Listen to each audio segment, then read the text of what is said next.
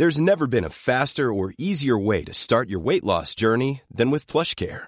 PlushCare accepts most insurance plans and gives you online access to board-certified physicians who can prescribe FDA-approved weight loss medications like Wigovi and Zepbound for those who qualify. Take charge of your health and speak with a board-certified physician about a weight loss plan that's right for you. Get started today at plushcare.com slash weight loss. That's plushcare.com slash weight loss. plushcare.com slash weight loss.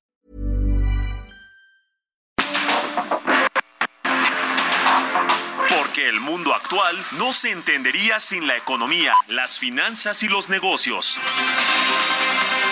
Acompaña a Mario Maldonado, el columnista de negocios más joven y objetivo del periodismo financiero en su programa.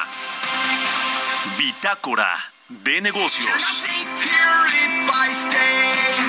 Muy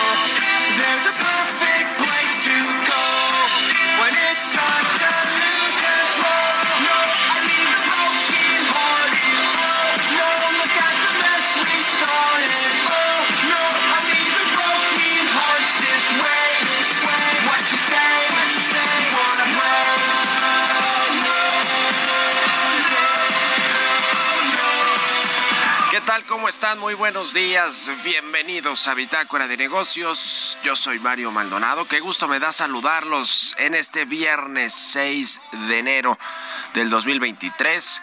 Estamos transmitiendo en vivo como todos los días aquí en la cabina del Heraldo Radio. Gracias por acompañarnos en punto de las 6 que abrimos la barra informativa de esta estación en el 98.5 de FM nos escuchamos a través de esas frecuencias aquí en la capital del país, en el Valle de México, y enviamos un saludo, como siempre, al resto de la República Mexicana, Guadalajara, Monterrey, a Oaxaca, Tampico, Tuxtla Gutiérrez, Chilpancingo, a La Laguna, al Istmo, a todos lados donde el Heraldo Radio tiene eh, estaciones hermanas en, el sur de los Estados Unidos también nos escuchamos y en las aplicaciones de radio por internet también eh, a quienes nos siguen por esa vía muchísimas gracias o nos ven en la página heraldodemexico.com.mx donde está el streaming de la cabina del Heraldo Radio y a quienes escuchen el podcast a cualquier hora del día también muchísimas gracias por hacerlo y por sus comentarios. Comenzamos este viernes, el primer viernes del 2023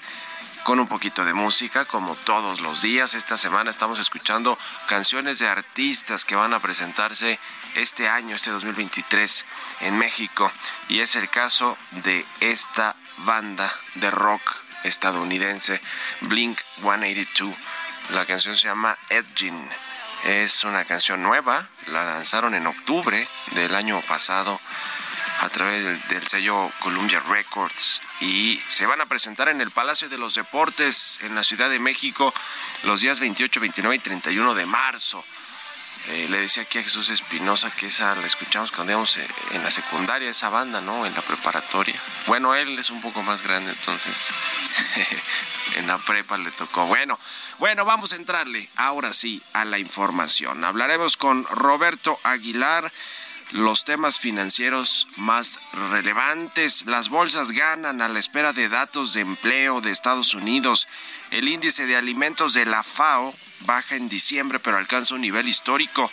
Y candidato de Banco de México, ya hay nuevo candidato para integrarse a la Junta de Gobierno del Banco de México. No se tardaron el presidente, observador, el secretario de Hacienda, pero bueno, pues a quien propuso, la verdad es que ha levantado ahí varias, varias eh, revuelo en el sentido de que pues quizá no era el perfil más adecuado, más técnico, con más experiencia.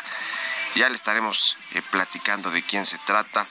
Eh, dice el Bank of America que no tiene experiencia relevante en política monetaria. Además está relacionada ahí con Victoria Rodríguez, la actual gobernadora que también llegó, pues la verdad con muchos, con muchas críticas, aunque parece que no lo ha hecho del todo mal, la verdad, o no lo ha hecho mal, vaya, al frente del Banco de México. Trabajó con él en la Ciudad de México, era muy cercano a Arturo Herrera, viene de la tesorería de la Ciudad de México y bueno, hay quienes dicen que incluso tiene ahí algunos sus fantasmas en el closet. Pero bueno, le vamos a entrar al detalle y a la eh, ya la eh, eh, vamos a escudriñar ahí el perfil del nuevo integrante de la Junta de Banco México, que todavía no es formalmente, lo propuso el presidente. Ya veremos qué sucede. Hablaremos también con Sebastián Miralles del Comexi sobre la ayuda que le da la Secretaría de Hacienda Pemex, se la va a quitar o no. Con Stephanie Enaro vamos a platicar sobre la detención de Ovidio Guzmán, que ayer acaparó completamente los, los reflectores de los medios de comunicación de la opinión pública. Previo a esta cumbre de líderes comienza la próxima semana, viene Joe Biden. ¿Fue un regalo o no? Una ofrenda al presidente estadounidense. Ya lo estaremos hablando con Stephanie Enaro y también hablaremos con Víctor Gómez Ayala, economista, profesor del ITAM, sobre el perfil del nuevo candidato a integrarse a la Junta de Gobierno del Banco de México. De estos y otros temas vamos a platicar hoy aquí en Bitácora de Negocios. Por supuesto, viene piso para hablar de tecnología. Y con esto comenzamos. Vámonos al resumen de las noticias más importantes para arrancar este viernes con Jesús Espinosa.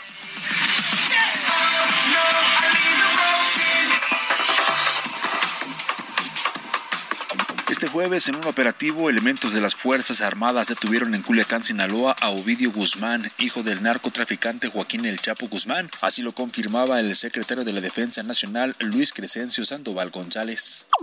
Estas actividades se llevaron a cabo con estricto apego al Estado de Derecho y con pleno respeto a los derechos humanos. Cabe hacer mención que esta detención representa un golpe contundente a la cúpula del poder del cártel del Pacífico, acciones que refrendan el compromiso leal e institucional por parte del Ejército Mexicano, Guardia Nacional, CNI, CENFI, Fiscalía General de la República y Secretaría de Seguridad Pública del Estado. Por su parte, la secretaria de Seguridad y Protección Ciudadana, Rosa Isela Rodríguez, señaló que se actuó con la máxima eficacia en el operativo. El operativo realizado por las fuerzas federales fue ejecutado de manera estratégica mediante el uso de inteligencia operativa y la coordinación de la Secretaría de la Defensa Nacional para evitar afectaciones a la población y actuar con la máxima eficacia.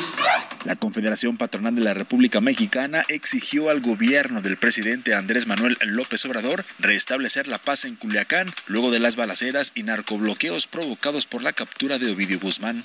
Por su parte, el coordinador de comisiones del Consejo Coordinador Empresarial de Durango, Gustavo Mojica Calderón, advirtió que tienen que ser muy responsables y estar al pendiente de la situación debido a que pudiera impactar este hecho en materia de turismo o de proveeduría. Empresarios locales demandaron a las autoridades resolver rápido la situación para que se pueda desarrollar con normalidad la actividad económica entre Durango y Sinaloa.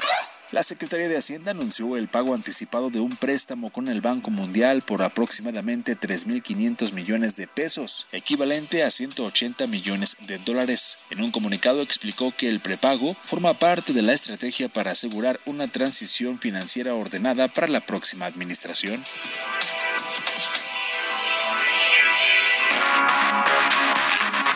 El editorial.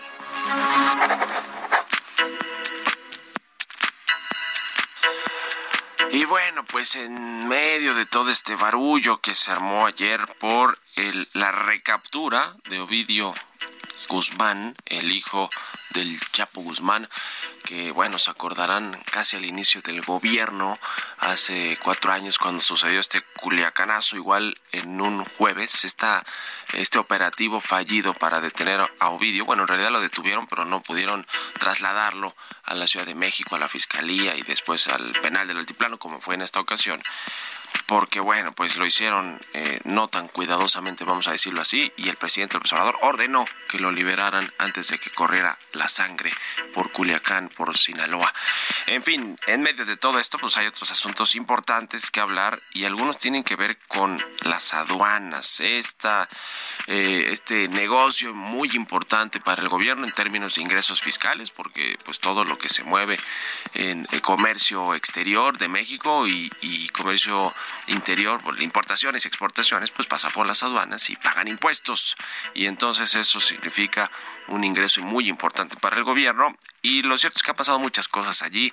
Eh, las Fuerzas Armadas han pues llegado a administrar y a operar las aduanas. Las aduanas marítimas se han quedado en manos de la Secretaría de la Marina, las aduanas terrestres, las de la frontera, eh, algunas, eh, eh, vaya, en la frontera norte principalmente, pues han quedado en manos del ejército mexicano y también los fideicomisos multimillonarios que ya más bien dicen que se han ido a, han ido a parar esos recursos a otros proyectos del gobierno como los proyectos de infraestructura que pues requieren muchísimo dinero porque se ha salido de control todo el costo de los proyectos como, como fue en su caso el aeropuerto Felipe Ángeles, el Tren Maya, el corredor interoceánico, no se diga la refinería, y son 80 mil millones de pesos, por ejemplo, tiene un fideicomiso de las aduanas, pero también hay una agencia nacional de aduanas que la tenía, estaba a cargo de Horacio Duarte, y ahora llegó Marín Mollinedo, Rafael Marín Mollinedo a la dirección de estas aduanas, eh, eh, eh, y bueno, pues se dice que llegó ahí con una serie de personajes a su alrededor que son, por decirlo menos, relaciones peligrosas y conflictivas.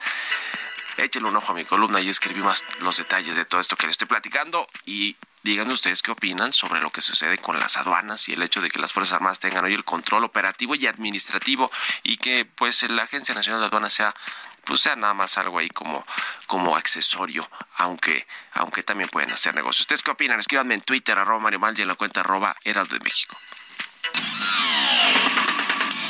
Mario Maldonado en Bitácora de Negocios. Y bien, vamos a, a, platicar con Sebastián Miralles, él es asociado del Consejo Mexicano de Asuntos Internacionales. ¿Cómo está Sebastián? Buenos días. Buenos días, eh, buenos días Mario. Gusto saludarte. Igualmente, buen inicio de este 2023.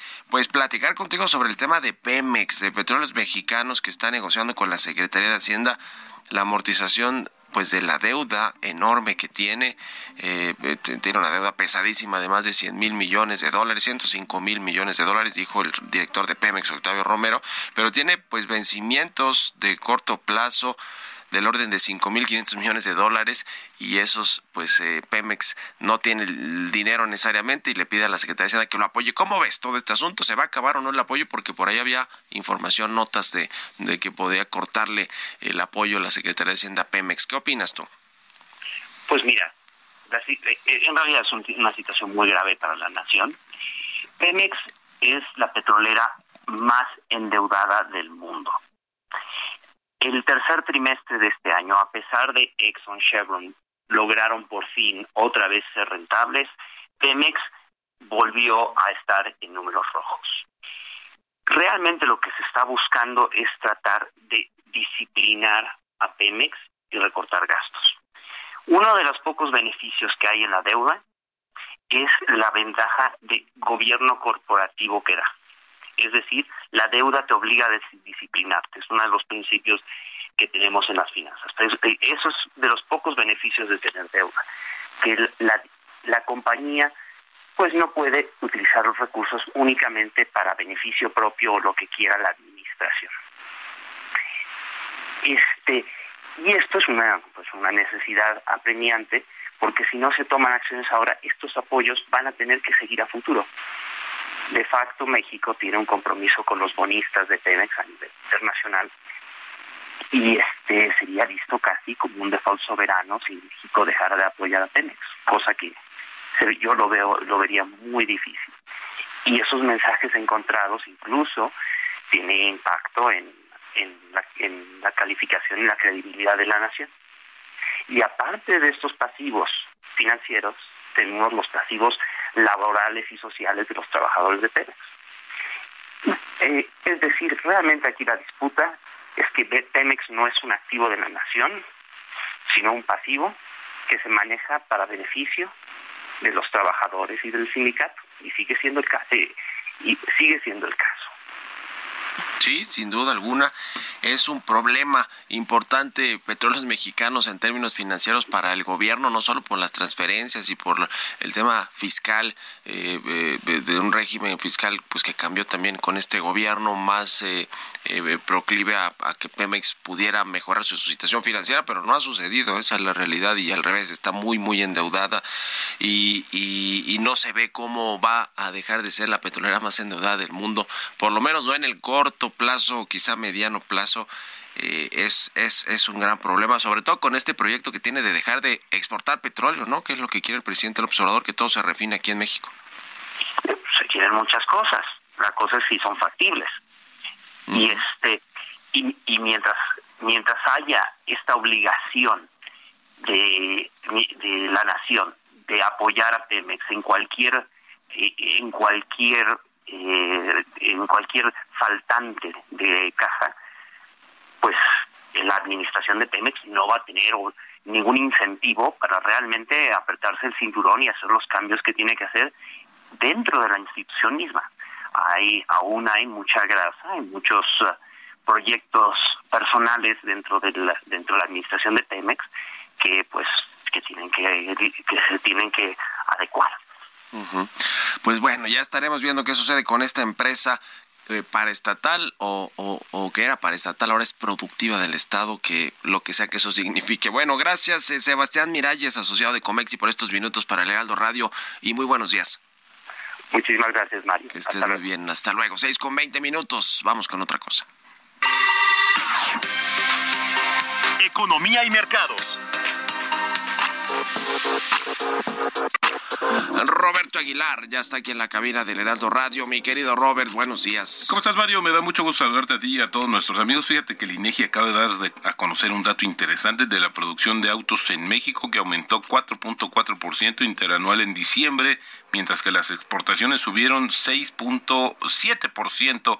Justamente estos son los datos que da a conocer el INEGI no fue, bueno, si lo comparamos con otros meses como agosto, septiembre u octubre, pues no fue el más dinámico el cierre del año, a diferencia de las ventas de autos nuevos que ya comentamos en este espacio. También te comento rápidamente que las voces asiáticas y europeas subían, mientras, mientras que el dólar alcanzaba un nuevo máximo de un mes, con los inversionistas a la espera de los datos de empleo en Estados Unidos que deberían dar pistas sobre la agresividad de la Reserva Federal a la hora de endurecer su política monetaria También te comento que los precios mundiales de los alimentos bajaron en diciembre, lo que supone la novena caída mensual consecutiva, pero aumentaron más de 14% el año pasado. Esto eh, alcanzando su nivel más alto desde que hay registro en la FAO, que es este, este organismo de la ONU encargado justamente de la medición de este indicador.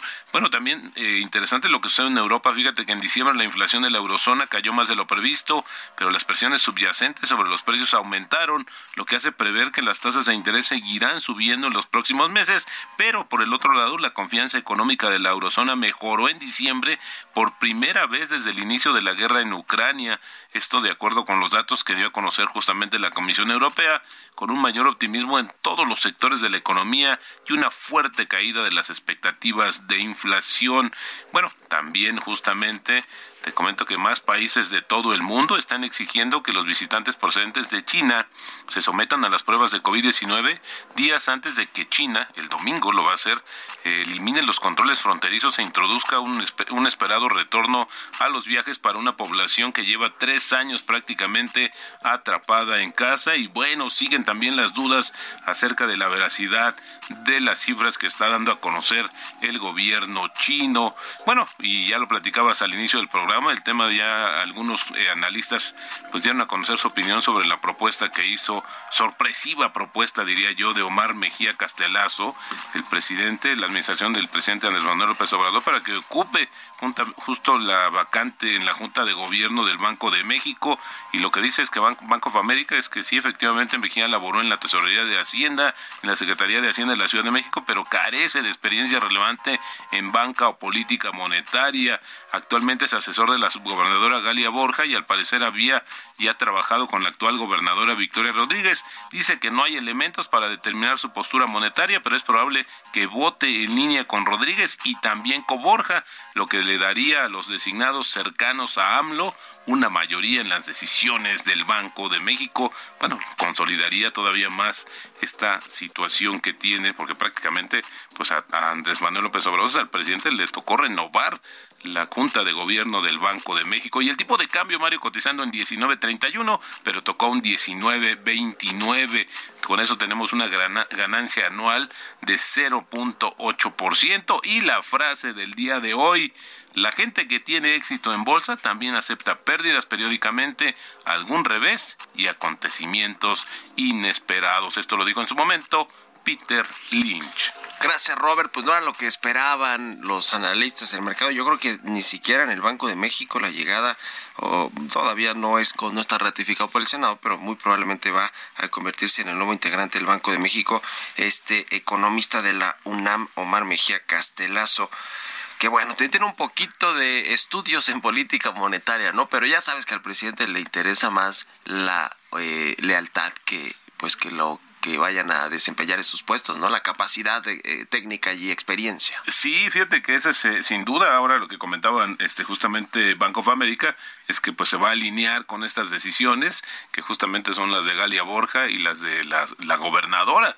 Así es que yo creo este punto disidente que había que introdujo en su momento Esquivel, pues lo vamos a va a brillar por El que operaba los programas sociales además. Gracias Robert, nos vemos al ratito en la televisión y nos vamos a la pausa. Mario, muy buenos días. En un momento continuamos con la información más relevante del mundo financiero en Bitácora de Negocios con Mario Maldonado. Regresamos.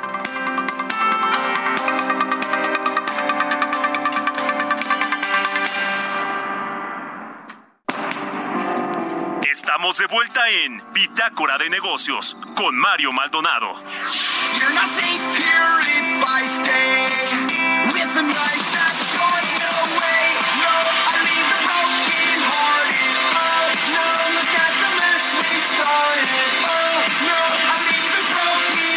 Estamos de regreso aquí en Bitácora de Negocios, 6 con 31 minutos de la mañana. Estamos escuchando un poquito de música antes de entrarle con todo a la información en esta segunda mitad del programa. Esta semana escuchamos canciones de bandas o artistas que van a presentarse en México este 2023.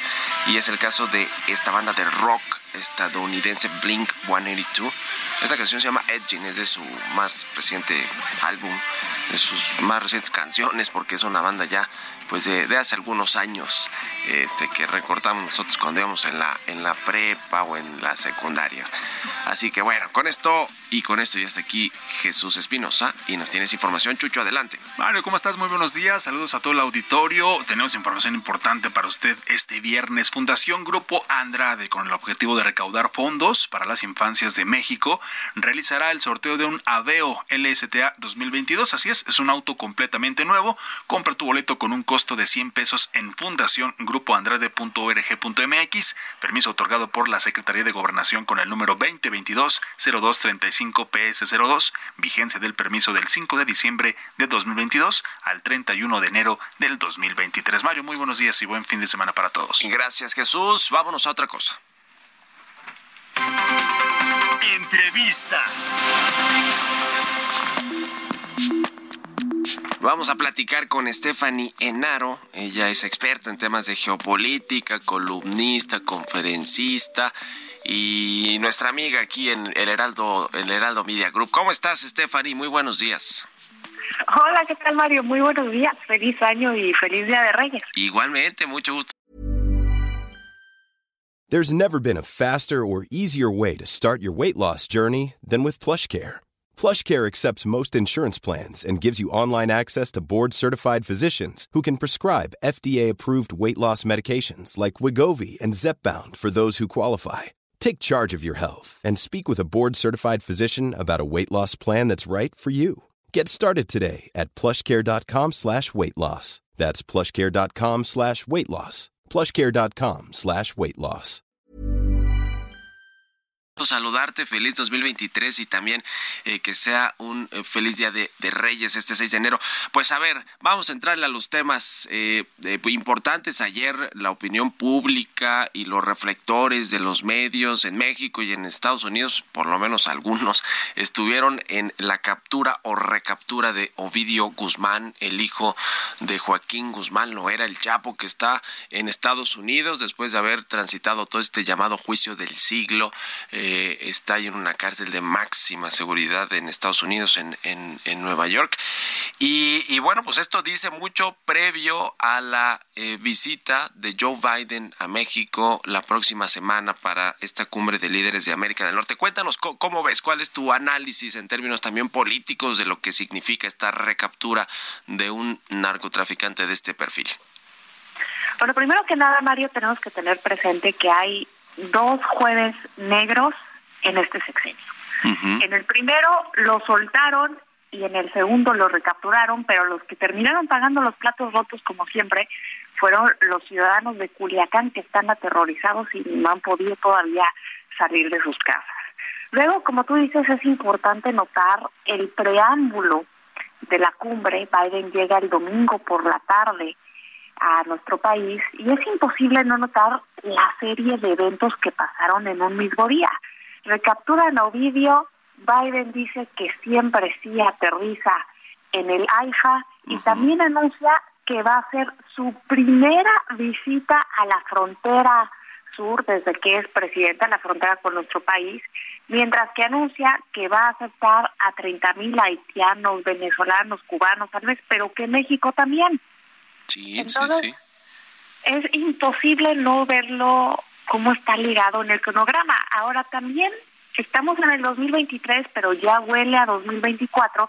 Y esto es importante porque cada 12 años las elecciones de México y Estados Unidos para presidente eh, se llevan a cabo al mismo tiempo. Entonces, si bien Biden y AMLO no empezaron tan bien, la despedida podría ser dulce. Hay incluso versiones de que el gobierno de Estados Unidos a través de sus agencias de inteligencia ayudaron al gobierno mexicano a esta detención. No sé si eso se ha confirmado, o sea, solamente un rumor, pero eh, yo imagino que sí hubo colaboración, no necesariamente este, el día de ayer para, para hacer esta, esta, este operativo, pero quizá, bueno, información que siempre tienen las agencias de inteligencia de Estados, de Estados Unidos con México. Eh, como tú dices, fue hay una serie de, eventos que parece que no son eh, coincidencia, ¿no? En, en, en, esta, en vísperas de esta visita de Joe Biden a México. Ahora, esos temas de seguridad sí se van a tratar. Yo no sé si eh, no, no hubo, por ejemplo, un tuit de Ken Salazar felicitando, creo, según hasta que revisé, no había un tuit de felicitaciones o de, o de, de, decir que México había recapturado a este, a este capo, ni de Joe Biden, ni nada por el estilo. No, no sé si vaya a haber algo más en esta reunión que trate de, de ese tema de la, de la droga y, de, y del crimen organizado en México, de los cárteles. Como tú bien lo dices, Mario, hasta el momento no hemos visto ninguna reacción eh, de Ken Salazar, pero sí es importante notar lo que significa el tema de las drogas en este momento para Estados Unidos. Ya están entrando a la recta de la campaña presidencial. Estados Unidos acaba de batir récord en cifras de muerte por sobredosis y gran parte de estas muertes tienen que ver con el fentanilo, de que el cártel de Sinaloa es el principal responsable de introducirlo a la Unión Americana. Entonces, obviamente esto es un acierto más allá de para el pueblo estadounidense, para los demócratas que podrán usarlo como estandarte, además de los de los temas migratorios y de desarrollo, salud y seguridad y medio ambiente que se van a tocar en la cumbre. Eh, ¿Qué otras cosas podemos esperar de esta cumbre de líderes de América del Norte? Viene además Justin Trudeau, que no se nos olvide, el primer ministro canadiense, que también va a aterrizar, por cierto, en el aeropuerto Felipe Ángeles. ¿Qué otras cosas? Eh, porque, a ver, vamos a ser también eh, realistas. De, pronto en estas cumbres, pues es mucho más la expectativa que se genera que los, que, los acuerdos o las noticias reales que se dan a partir de que sucede, ¿no? Claro, definitivamente, y no hay que olvidar que, bueno, en México estamos hablando muy puntual de este tema, y en la prensa canadiense o en la prensa estadounidense todavía no se menciona tanto. Ahora, creo que es importante retomar el concepto de Norteamérica, porque la guerra en Ucrania está obligando al mundo a pensar en nuevas realidades geopolíticas, y esto tiene que ver más allá del discurso de democracia y autocracia, también tiene que ver con eh, una, un nuevo esquema de las cadenas de suministro y también, ¿por qué no?, con la cultura. El mundo está enteramente polarizado y esto hace la Unión Norteamericana estratégica justo cuando China, aunque ya no está creciendo tanto, se está debatiendo el liderazgo con Estados Unidos. Eh, bueno, pues qué, qué interesante todo lo que ha sucedido alrededor de, este tema. Ahora, a ver, y te lo pregunto así directo, Stephanie, regresando al tema de, la recaptura de Ovidio Guzmán. ¿Tú sí crees que fue planeada de, de, previo al, a la visita de Joe Biden a México como una ofrenda, como algunos ya le llaman? Bueno, es imposible no verlo en el calendario, ¿no? Llega Biden el lunes y el jueves antes lo atrapan como para decir, miren, tenemos un Estado fuerte, estamos combatiendo la seguridad y sobre todo lo ayudamos en temas que son importantes para ustedes. Un guiño de buena fe. Como digo, a veces las, las bienvenidas son duras, pero los besos de despedida pueden ser dulces. Ahora, por último, lo que tiene que ver con lo comercial, el TEMEC, estas consultas del sector energético, las quejas también por el tema del maíz transgénico de Estados Unidos que, que se exporta a México y que quieren ponerle un freno y algunas otras cosas hay ahí alrededor de los temas económicos, comerciales. Eso corre por otro carril completamente distinto, ¿verdad? ¿O, o, o ves también ahí que, que, se pongan más suavecitos con nosotros? Eso podría tratarse en la reunión bilateral que se espera que el presidente López Obrador tenga con el presidente Biden el día lunes. No hay que olvidar que la cumbre es hasta el martes 10 de enero, porque México tiene un papel interesante. Es un papel, es un país demandado en el marco del TEMEC, pero también es un país demandante porque México pelea por la justicia de la denominación de origen de las autopartes. Entonces va a ser un tema muy interesante porque la alianza comercial de América del Norte es más importante hoy que en mucho tiempo. Ya lo veíamos desde los tiempos de Donald Trump, que decía que era importante rescatar esta región y que volviera a producir el 40% del PIB mundial, como en algún momento lo hizo. Creo que por ahí van las intenciones de AMLO y Biden, sobre todo cuando tenemos el tema de nearshoring. Bueno, pues ya lo estaremos viendo y platicando sobre este asunto de la cumbre, eh, de, cómo transcurren estos días, la próxima semana, eh, de la cumbre de líderes de, América del Norte. Y estamos en contacto. Te agradezco, como siempre, Stephanie, estos minutos y recuérdanos tus redes sociales y dónde te puede seguir la gente. A ti, Mario. Claro que sí, me pueden encontrar en Twitter como arroba enaro Stephanie, enaro es con H, en Instagram estoy como steph.enaro y en Facebook como Stephanie Enaro. Buenísimo, muchas gracias, un abrazo y muy buenos días. Feliz Día de Reyes. Feliz Día de Reyes, es Stephanie Enaro, eh, experta en temas de geopolítica y de internacionales. Vámonos a otra cosa, 6 con 41. Bitácora de negocios con Mario Maldonado.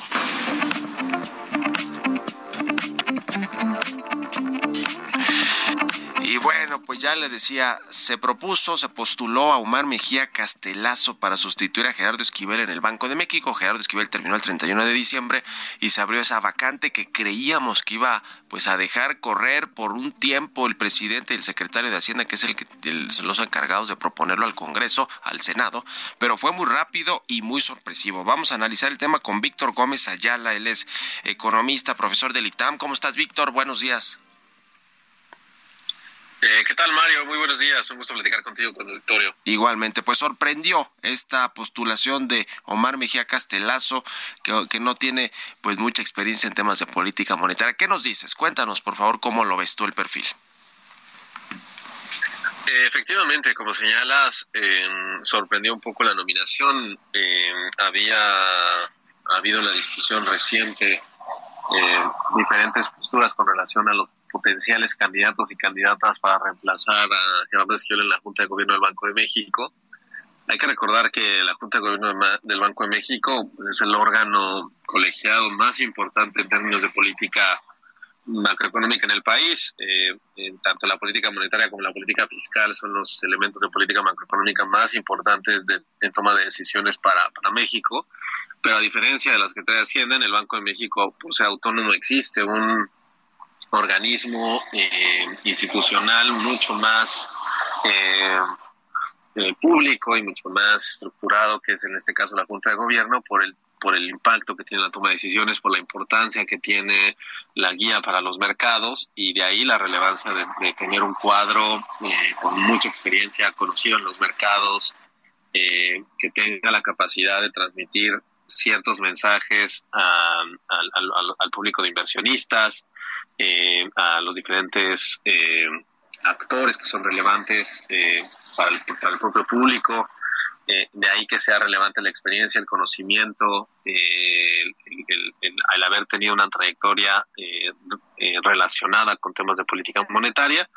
Y por ese sentido es que es sorpresivo este, este, este nombramiento, ¿no? Es, es una propuesta que todavía tiene que valorar el Senado, pero muy probablemente eh, estaremos hablando de, la incorporación de Omar a, la Junta de Gobierno eh, a la brevedad, dada la importancia que tiene eh, la toma de decisiones de la Junta de Gobierno y que estamos hablando de que la próxima sesión será ya en el mes de, febrero, ¿no? de política monetaria.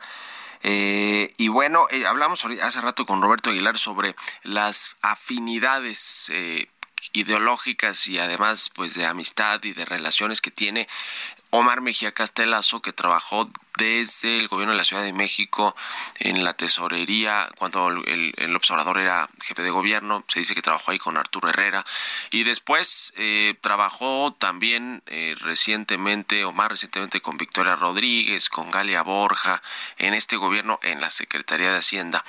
¿Cómo ves este, este, este tema? Porque, a ver, estamos hablando de dos, eh, digamos, podría ser el fiel de la balanza, hay cinco integrantes de la Junta de Gobierno y son decisiones colegiadas las de política monetaria, entonces, digamos que si tú, que si tiene a Galia Borja, Victoria Rodríguez y ahora se le suma Omar Mejía, pues entonces podrían eh, eh, sin, problema pues eh, llevar la política monetaria a donde ellos tres quieran, ¿no?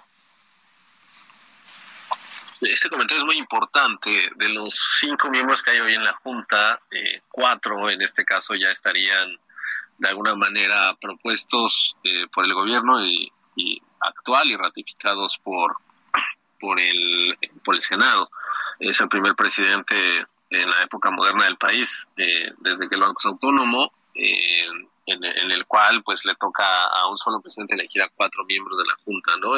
Ya sería el quinto, pero vamos, este, no, no los cinco actuales porque eh, justo Gerardo Esquivel llegó a concluir el, el, periodo de un, de un miembro que tuvo que abandonar su puesto por cuestiones de salud hace, hace tres años, ¿no? Eh, y esto es importante porque eh, estamos en un contexto en el cual pues hay una disyuntiva en la cual el, el, incremento en tasas que ha venido implementando el Banco de México para normalizar su postura monetaria busca eh, contener las presiones en inflación que se han observado recientemente en México y que efectivamente desde que hay un régimen de, tasa de referencia eh, objetivo, eh, pues es de los niveles de inflación más altos que hemos visto en los últimos 20 años. Entonces, em, esto em, efectivamente, como señalas, por una parte tiene algunos preocupados por si si, va a ser suficiente la postura del Banco de México para contener la inflación, pero también hay de fondo el costo de oportunidad más latente que tiene que ver con eh, la presión sobre el costo financiero de la deuda que afecta directamente el espacio de gasto público de la Secretaría de Hacienda. Eh, al tener a tres miembros eh, que vienen directamente de, la Secretaría de Hacienda, la gobernadora Victoria Rodríguez, la Secretaría de Egresos, y tanto Galia Borja, como en este caso sería Omar, vendrían de la eh, de la tesorería de la federación y tener una preocupación más ligada en este caso a, esta presión que ejerce sobre la sobre el, sobre el presupuesto, digamos, la, la postura monetaria. Entonces, probablemente veamos, como dices tú, a una junta más preocupada eh, por estos temas, por el tema de, crecimiento, por el tema del canal de crédito, eh, eh, que por una postura más enfocada en, contener la inflación. esperemos que, la discusión pues sea técnica, sea colegiada y bueno, independientemente de cuál sea, pues haya argumentos convincentes no solo en términos de, pues, de imponer una mayoría relativa en la Junta, sino, sí, sino que sean argumentos que, que ayuden a contener las presiones en inflación, porque ese yo creo que es el, elemento central en que tenemos que estar enfocados y por supuesto que es el mandato constitucional del, Banco de México. Y hasta ahora se ha mantenido así, la verdad es que sí hay que decirlo la Junta de Gobierno. Ya veremos si algo cambia eh, radicalmente a partir de la llegada de Omar Mejía Castelazo, quien además, dicho sea de paso, pues era el que le facilitaba los recursos eh, federales al gobierno del presidente López Obrador para los programas sociales. Así que bueno, ya lo veremos y lo estaremos platicando. Gracias, Víctor Gómez Ayala, economista, profesor del ITAM, por estos minutos y buenos días. Muchas gracias a ti, que tengas muy buen día. Saludos Igualmente, un abrazo. 6 con 48, vamos con las historias empresariales. Historias empresariales.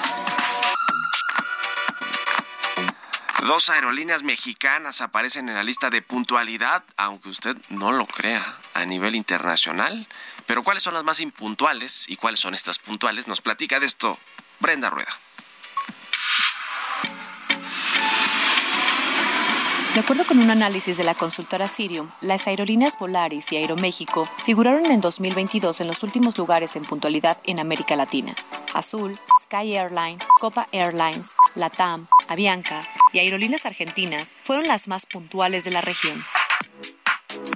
Jeremy Bowen, CEO de Sirium, señaló que volver a las operaciones tan rápido después de una recesión forzada no es fácil, por lo que las aerolíneas mejor clasificadas por la consultora merecen crédito por ese logro. De acuerdo con las cifras actualizadas de la Agencia Federal de Aviación Civil, Aeroméxico fue la aerolínea más puntual en el Aeropuerto Internacional de la Ciudad de México durante el primer semestre de 2022, con un 91% de operaciones a tiempo. Aeromar y Viva Aerobús también superaron el 90% de puntualidad para sus vuelos nacionales mientras que con un porcentaje de 84%, Volaris fue la más impuntual. Finalmente, Sirium reconoció la experiencia de viaje de Delta por segundo año consecutivo, al considerarla como la mejor aerolínea de este rubro. Para Bitácora de Negocios, Brenda Rueda.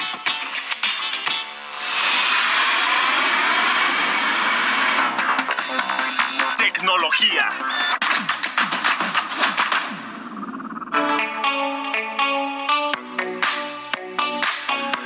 Ya está aquí en la cabina del Heraldo Radio Emilio Saldaña, el Pisu, con lo más importante de la tecnología. Mi querido Pisu, bienvenido. ¿Y cómo cierra la semana? Querido Mario, muy feliz año. Pues cerramos una semana con mucha información en materia de tecnología. Y fíjese, déjenme les cuento. Trump de regreso en Facebook Fíjense que Facebook evalúa permitir que Trump vuelva a la plataforma en lo que consideran un panorama de redes sociales diferente. Esto luego de que Facebook expulsara al entonces presidente Donald Trump en enero del 2021 tras el ataque al Capitolio. En ese entonces, la compañía dijo que reconsideraría su estatus en la plataforma dentro de dos años. Pues mañana sábado ese tiempo se cumple y Facebook lidia con una plataforma diferente mientras evalúa si permite o no el regreso del presidente Trump a la plataforma. Y es que es una realidad que las redes sociales son diferentes a como eran hace dos años. Trump ahora tiene incluso su propia compañía de redes sociales, Truth Social, y su cuenta ha sido restaurada en Twitter. Hecho que no ha utilizado todavía. Sin embargo, dentro de Silicon Valley, el debate sobre cuándo y por qué prohibir cuentas ha cambiado, sobre todo en Twitter desde que Elon Musk asumió el control. Todo esto deja al CEO de Meta, Mark Zuckerberg, con una pregunta. ¿Es seguro para la compañía permitir que Trump regrese a la plataforma en este entorno diferente de redes sociales? Meta, la compañía que agrupa a Facebook e Instagram, no ha dado su opinión antes de la fecha límite autoimpuesta de dos años y Andy Stone, el vocero de Meta, se limitó a comentar que anunciarán una decisión en las próximas semanas de acuerdo con el proceso que presentaron. Por otro lado, continúan los despidos en materia de tecnología en la industria y toca el turno a Amazon. Tienen como objetivo, anunciaron, deshacerse de más de 18 mil roles como parte de una reorganización del negocio, esto refiriéndose el jefe del gigante tecnológico. Los trabajadores afectados serán informados a partir del 18 de enero, dijo el director ejecutivo Andy Jassy en una nota al personal. Los recortes ascienden a alrededor del 6% de la fuerza laboral corporativa de aproximadamente 300 mil personas que laboran en Amazon. Ya habían de hecho aplicado un congelamiento de contrataciones hace unos meses y detuvieron algunas expansiones de almacenes, advirtiendo que habían contratado en exceso durante la pandemia. Y finalmente, en materia de redes sociales, sucedió lo que le veníamos incluso advirtiendo en este espacio durante el 2022. El Congreso de Estados Unidos ha prohibido el uso de TikTok en dispositivos oficiales antes de además una prohibición extendida a todo el gobierno en contra del app. Esto de acuerdo con el proyecto de ley que presentaron de gastos generales de 1.7 billones de dólares que aprobó la Cámara, todos los empleados del gobierno federal tendrán prohibido instalar o utilizar TikTok. El director administrativo de la Cámara citó preocupaciones de seguridad de alto riesgo en un memorando en el que ordenó a los legisladores y al personal el martes pasado eliminar la aplicación de los dispositivos gubernamentales y esto de acuerdo a una copia del reporte obtenida por el Washington Post. Según el proyecto de ley general de gastos de 1.7 billones de dólares que aprobaron en la Cámara el viernes pasado, todos los empleados del gobierno federal no podrán instalar o deberán abstenerse de utilizar TikTok, que es propiedad del gigante tecnológico chino ByteDance con sede en Beijing, en la última medida gubernamental para limitar el uso de la aplicación del sector público. Varios gobernadores republicanos, de hecho, han prohibido ya la aplicación en dispositivos electrónicos en sus distintos estados, Mario. Así que se pone intensa la cosa para TikTok. Quienes pensaban en Estados Unidos y trabajan en el gobierno hacer sus bailecitos de Año Nuevo, ya creo que no van a tener lo tiempo. que quiere el gobierno de Estados Unidos es que alguien de ellos, de los estadounidenses, compre TikTok, ¿no? Para, De verdad, ¿eh? para estar se- seguros de que no están espiando ahí los chinos o algo, de, ¿no? de hecho, la empresa de tecnología Oracle había hecho una propuesta para hacer una alianza y esto permitiera que los datos de usuarios de TikTok en, en- en el continente americano vivieran en servidores justamente en Estados Unidos y con ello, pues saltar un poquito la preocupación de espionaje chino que tienen, que es enorme, ¿eh? Sí. Bueno, gracias, Pisu. Muy buen fin de semana, señor. Igualmente, buen fin de semana. Nos vemos a ratito, de hecho, en la televisión. Con esto nos despedimos. Gracias a todos ustedes por habernos acompañado este viernes y toda la semana. Aquí en Bitácora de Negocios se quedan en estas frecuencias del Heraldo Radio con Sergio Sarmiento y Lupita Juárez. Nosotros nos vamos a la televisión, ya le decía, al canal 8 de la televisión abierta a las noticias de la mañana. Y nos escuchamos el próximo lunes tempranito a las 6. Muy buenos días. No,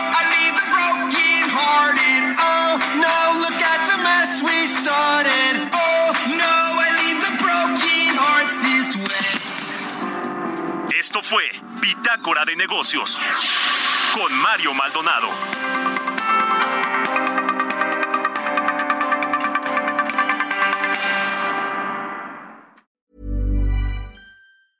Mom deserves the best, and there's no better place to shop for Mother's Day than Whole Foods Market. They're your destination for unbeatable savings, from premium gifts to show-stopping flowers and irresistible desserts. Start by saving 33% with Prime on all body care and candles. Then get a 15-stem bunch of tulips for just $9.99 each with Prime. Round out Mom's menu with festive rosé, irresistible berry chantilly cake, and more special treats. Come celebrate Mother's Day at Whole Foods Market.